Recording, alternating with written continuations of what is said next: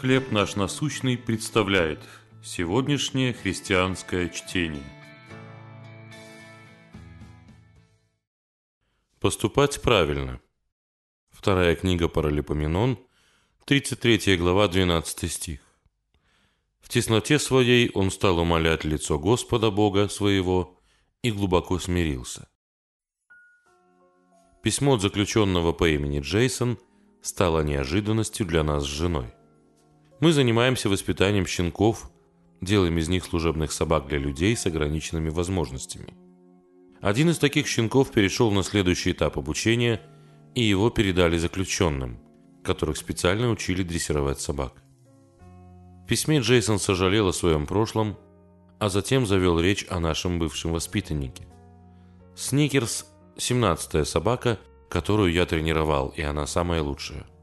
Когда я вижу, как она смотрит на меня, мне кажется, что я наконец-то делаю что-то правильное. Джейсон не единственный человек, который сожалеет о прошлом. Всем нам знакомы угрызения совести, а Манасия, иудейский царь, испытывал их с особой силой – Библия перечисляет некоторые из его преступлений. Строительство жертвенников языческим богам, колдовство и принесение в жертву собственных детей.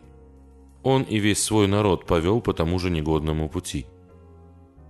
Говорил Господь к Манасии и к народу его, но они не слушали.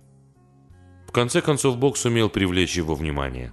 В страну вторглись ассирийцы. И заковали они Манасию в кандалы – и отвели его в Вавилон. Там плененный царь наконец-то сделал что-то правильное. Он стал умолять лицо Господа Бога своего и глубоко смирился. Бог услышал его и даже вернул на иудейский престол. Тогда Манасия заменил язычество поклонением истинному Богу. Вы поглощены сожалениями? Еще не поздно. Бог слышит смиренные молитвы покаяния. О чем вы сожалеете? Что вы можете сделать, чтобы исправить ошибки и позволить Богу употребить вас в служении Ему?